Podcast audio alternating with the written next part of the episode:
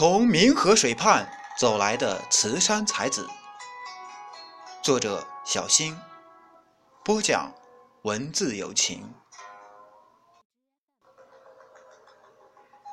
慈山，一如他自身的名字，那么凝重而又淡定。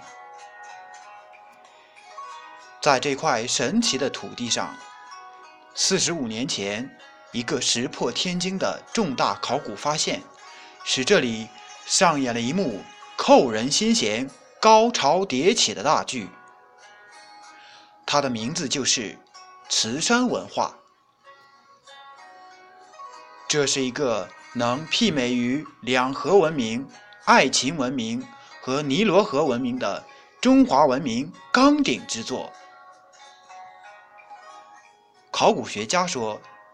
沉甸甸的慈山文化，犹如巨大的石笔，一笔改写了世界文明的发展历程，将中华文明史向前推进了三千多年。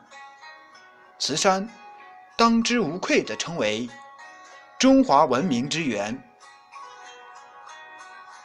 这是一个美得无以伦比的舞台，从天下第一的粮仓。到华夏第一都城，从中国最早的酿酒窖，到做假历、定四时的龟盘、蘸起草器，从尝百草、制酒针的第一针灸，到以磁石磨针锋用于定南的指南针，一场场，一幕幕。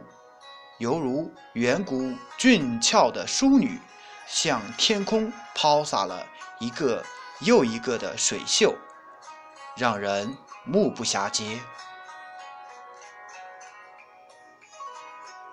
在这个巨大而又喧嚣的所在，一个象征女性母仪天下的凤鸟画卷，栩栩如生地出现在人们的面前。蜂鸟突愣相见，羽翼丰满，双目突出，炯炯有神。它正用自己的头部用力地支撑着纹饰着河图的桃羽，那么执着，那么坚定，那么自信。此时此刻，红山脚下，明河水畔。一个瘦弱的年轻人，正神情肃然，眺视前方，陷入深深的思考。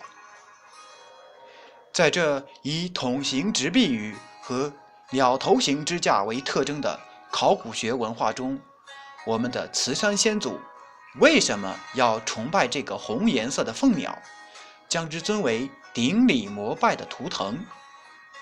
为什么要用神灵的代表体凤鸟置身于支架，去承载人类的生活和未来的希望？为什么这个尊崇、传承凤鸟精神的氏族部落，成为中华民族滔滔不绝、浩浩荡荡的文明之源，成为华夏子孙永不泯灭的文明之火和中华儿女坚韧不拔、敢于创新的？文明之情柱。